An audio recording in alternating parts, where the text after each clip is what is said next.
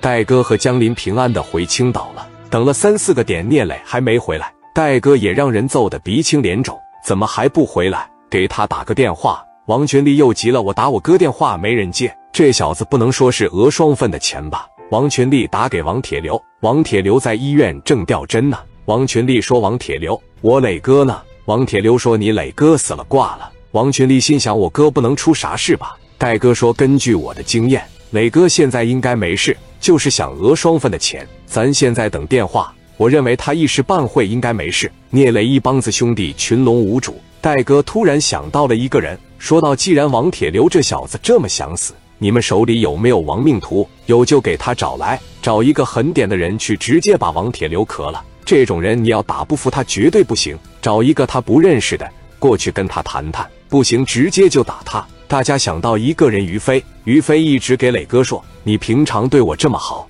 我现在这么有地位有尊严，除了峰哥给我的，就是你给我的。”大林把电话就打给于飞了，出事了。大林说：“我估摸着磊哥在德州出事了。”叫一个王铁流的给绑了。于飞说：“你在哪呢？我过去找你。”飞哥，你最多就带两个能打的兄弟。这次交给你的任务比较艰巨。于飞说：“别说任务艰巨，上刀山下火海我也得去。”于飞带人就去了全豪实业。大林把众人给介绍了一番。于飞见到了戴哥，戴哥说：“你磊哥现在在德州养鸡场里面，白天基本就都在这，厂子里能有四五十号人。”于飞说：“那我得多带点兄弟。”戴哥说：“你记住一句话，好虎一只能拦路，耗子一群全喂猫。我不是让你火拼去了。”于飞长得不丑，胖乎乎的大鼻子大耳垂，一看长得挺有福。到了养鸡场，先打听王铁流，打听着了后一枪就得吓尿。我保证他身边的小兄弟一个也不敢动。龙一旦要是没了头，就像一只无头苍蝇，